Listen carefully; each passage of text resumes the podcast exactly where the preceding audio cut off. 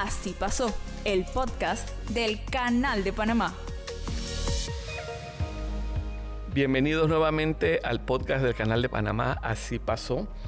Eh, hoy vamos a, darle continuidad a una serie de episodios en, en, este podcast. Vamos a contar cómo nace nuestro país en 1903, el papel que juegan o que jugaron nuestros conjurados. Eh, aquí vamos a contar lo qué pasó unos meses antes de la independencia de Panamá, el papel del ferrocarril eh, y cómo las decisiones que se toman en este pequeño país transformarían este, de una forma definitiva la historia no solamente eh, de Panamá, sino también del mundo. Total, o sea, yo he aprendido tanto en estos episodios, Orlando. O sea, más de lo que imaginé de, la historia, de lo que ya sabía de la historia de la escuela.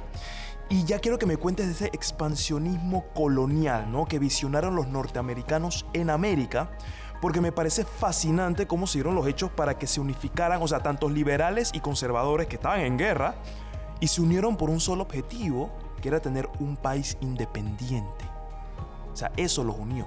Bueno, no, terminamos de contar. Bueno, eh, aparece el. Eh, terminamos la guerra de los mil días. Ajá, terminamos. Eh, hablamos de, que Victoriano Lorenzo era parte de las, de las huestes liberales aliadas con Porras. Belisario Porras.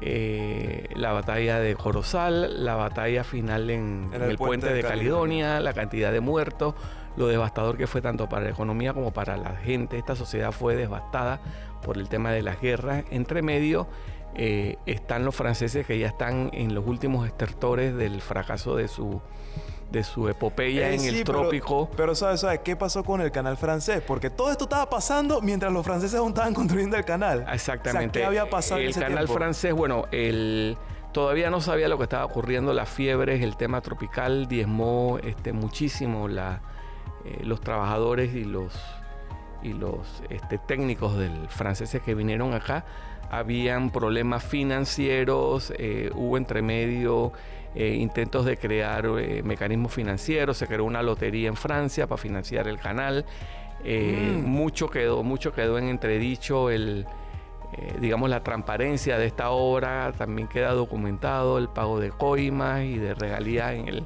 en medio de los procesos, en fin, esto era un, un gran deblaque y quedó el eh, y quedó y queda consignado en la historia de ese 19 y principios del 20 el, gran escándalo de Panamá. Los escándalos en el mundo se conocían como un Panamá.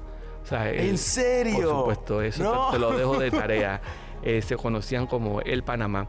El ferrocarril eh, y la presencia norteamericana aquí en, Panamá tienen una, digamos, una, una participación decisiva en esto. La, mm. paz entre liberales y conservadores se firma en, eh, a través de a bordo de un buque inglés el Wisconsin. Entonces está el, Tratado de Paz Wisconsin que, que, concerta la paz aquí en Panamá y entonces comienzan a darse, este, digamos, de alguna manera el clima.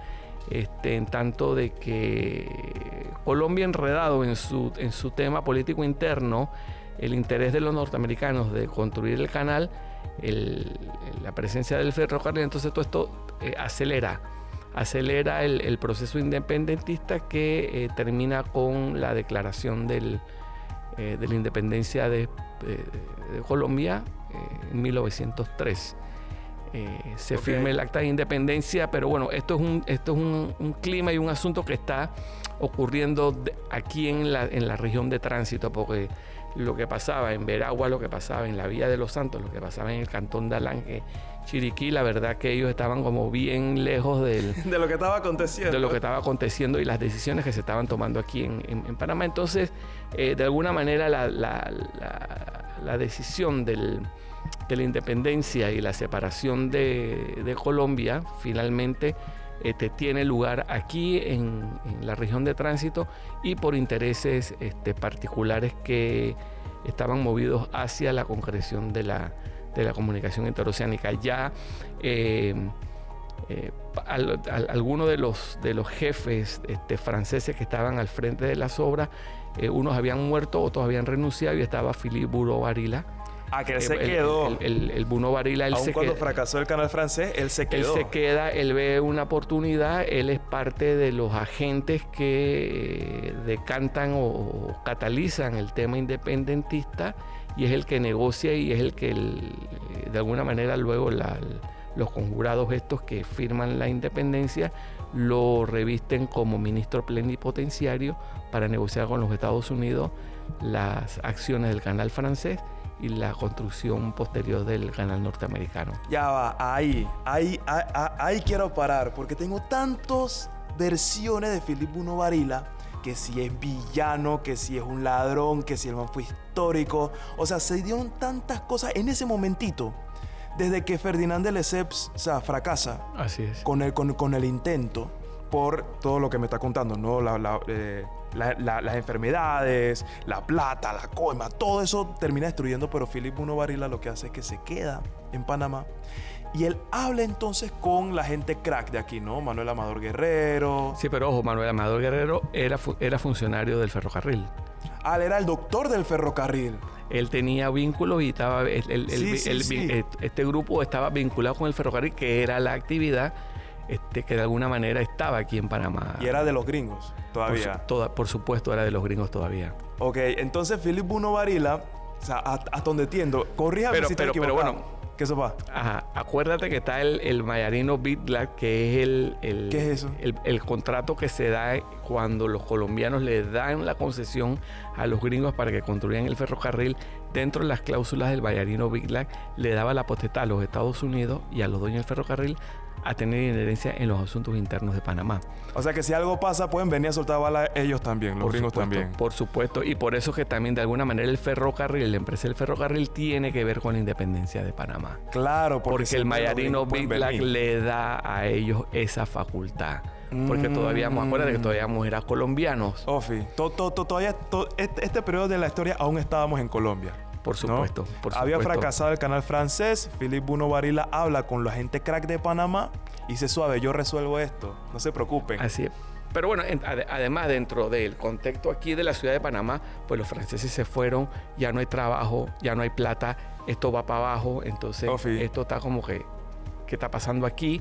El, ferrocarril sigue andando, eh, ya no hay tanto tráfico tampoco por el, tema del oro en California, entonces eh, aquí hay que construir el canal, dicen los que están aquí, aquí lo que hay que es seguir con la hora de la de construcción del canal y entonces eh, hay que ver cómo resolvemos aquí las acciones del ferrocarril, las acciones del, del canal francés y la gente que estamos aquí tenemos que ver cómo resolvemos. Yo tengo un bochinche. Ajá, cuenta. Eso, yo tengo un bochinche de eso. A ver. En mi bochinche, y corrígeme si estoy equivocado, era que como los gringos no podían, o sea, nunca pudieron eh, meter mano para el canal, ellos dijeron, ah, bueno, vamos a hacer el canal por Nicaragua, pues. Porque por Nicaragua, ahí viene el avión, pues hacemos el canal por Nicaragua. Entonces, ¿qué hace Philip Buno Varila? Él va entonces a Estados Unidos a convencerlos de que compren eh, las acciones, el canal francés y que hagan el canal no por Nicaragua, sino por Panamá.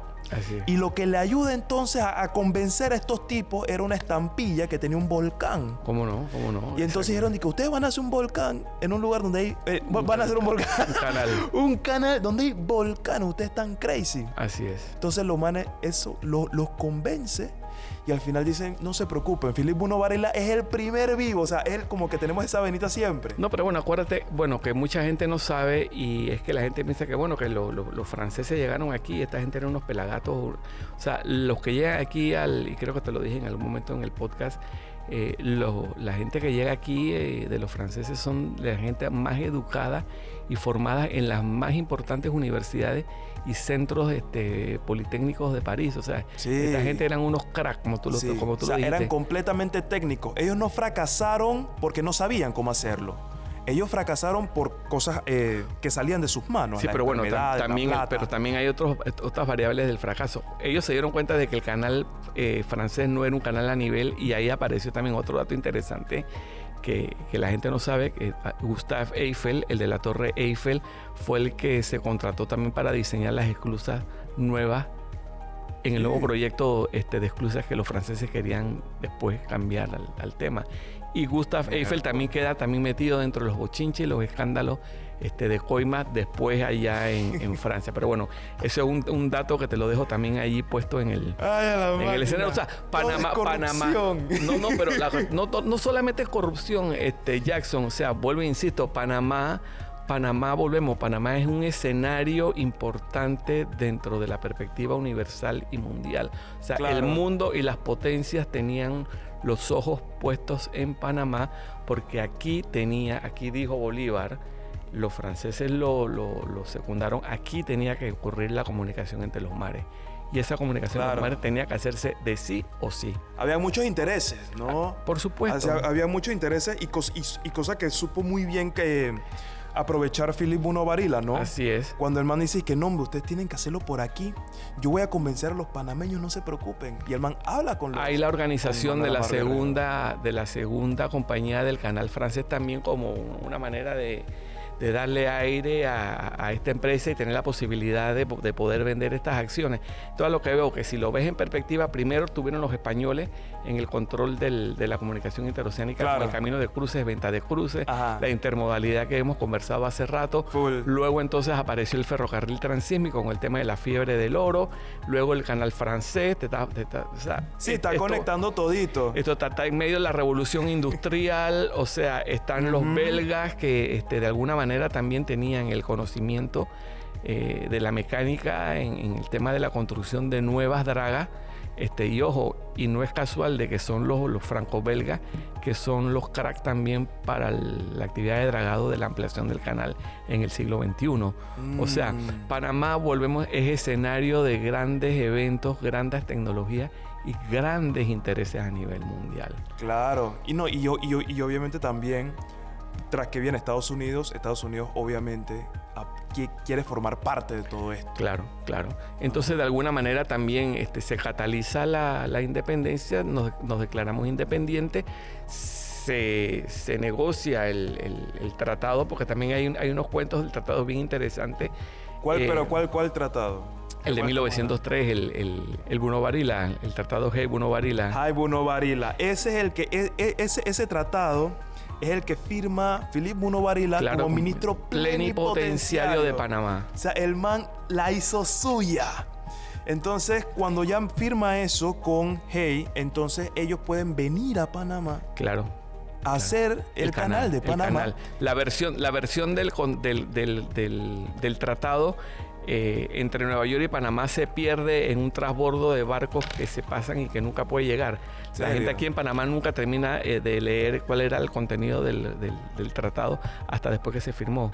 Entonces firmamos oh. como un cheque en blanco y nunca supimos esto. El documento se, se, se, se traspapeló en un trasiego de barcos entre Nueva York y Panamá. No, hombre. Eso te lo puedo contar también en detalle en, en, en el siguiente. En los próximos Siempre me episodios. Picado, loco. Eh, y hay temas, eh, temas súper interesantes. Vuelvo, vuelvo te cito, este, esta historia de, del Panamá del 19 y el Bicentenario, hay muchas cosas por contar sí, y no sí, es lineal. Total. Eh, seguimos aquí en la biblioteca Roberto Chiari en el podcast Así pasó.